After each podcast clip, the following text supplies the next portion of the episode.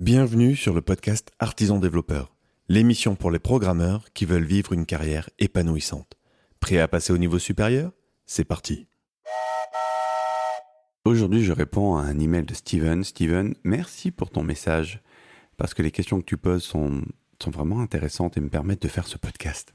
Voilà. Euh, dans cet email, tu, me parles de ton passé, tu me dis que tu as fait euh, pas mal de TDD jusqu'à maintenant et que tu te poses un petit peu des questions parce que tu dis j'ai l'impression de ne pas avoir touché l'essence du TDD puisque j'utilise quotidiennement mon debugger.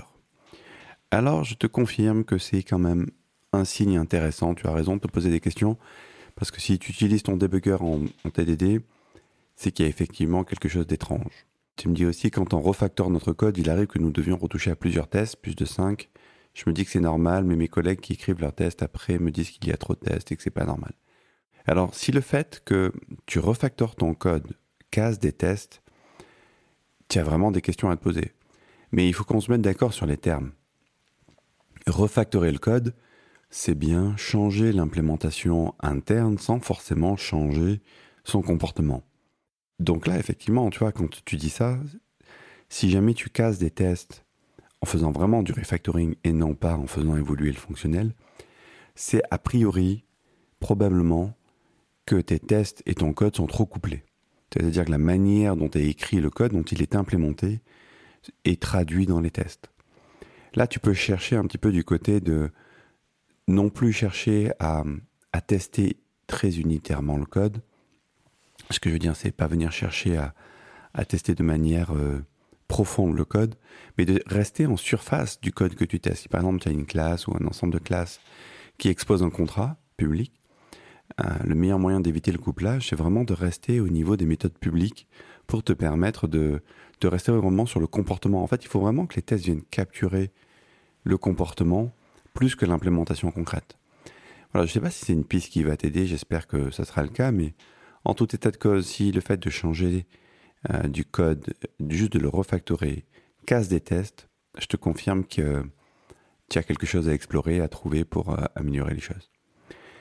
Après, tu me dis, je suis tombé dans pas mal de choses concernant le TDD, les styles London, Chicago, approche inside out, inside in, les modes classicistes et moquistes.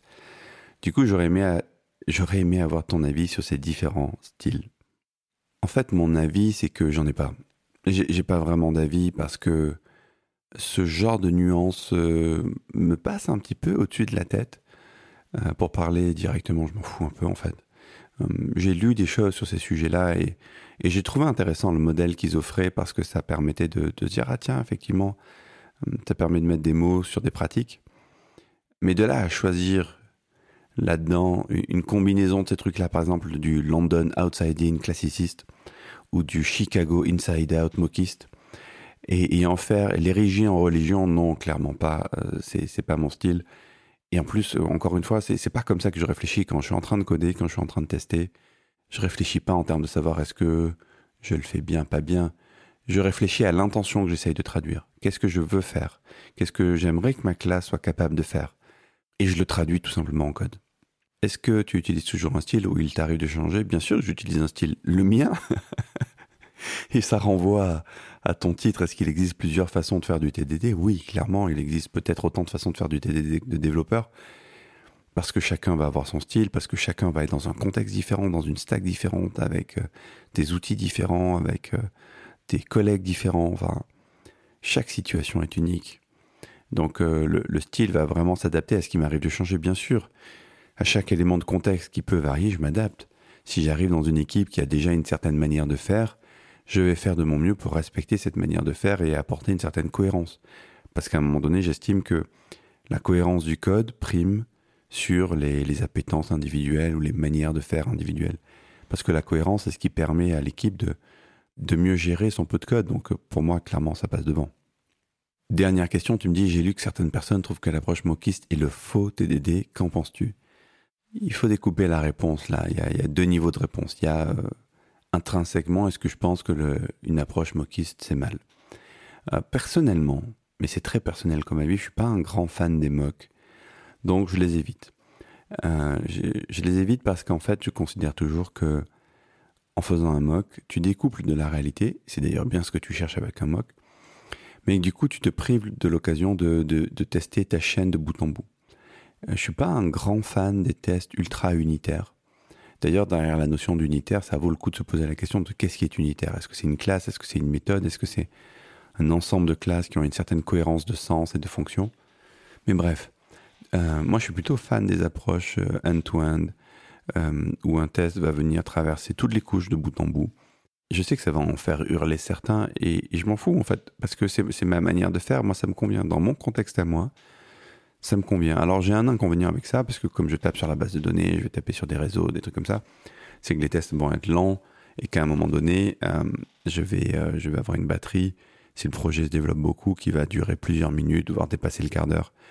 Et là, je commence à avoir une, stratégie de, de réduction de ce temps-là. Je cherche à réduire ce temps-là et, et certains pourraient arguer en disant Ah oui, mais si tout de suite tu étais parti sur une approche complètement découplée, tu n'aurais pas ces problèmes-là.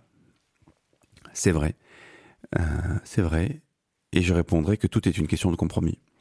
Moi, dans le type de projet que je fais, avec la durée de vie de projet que je fais, ça me convient. Euh, ça me convient très bien en fait. Et j'en arrive du coup au deuxième niveau de lecture de ta question. Il euh, y en a qui disent que ceci est du faux TDD ou du vrai TDD tu auras compris que je suis pas un grand fan de ces, de ces questions où, tu te poses un peu en gourou avec une, un espèce de dogme en disant voilà la voie à suivre, la lumière est là, suivez-la. Je suis pas un grand fan de ça. Ça veut pas dire que ce soit mal.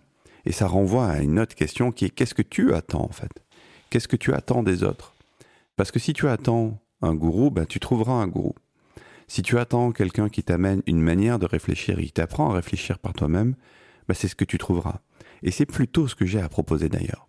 Tu remarqueras dans le cursus artisan développeur, on m'a parfois fait le reproche de dire ah oui mais tu me donnes pas une feuille de route détaillée euh, de comment implémenter le truc exactement dans mon cas. Et je te répondrai en effet.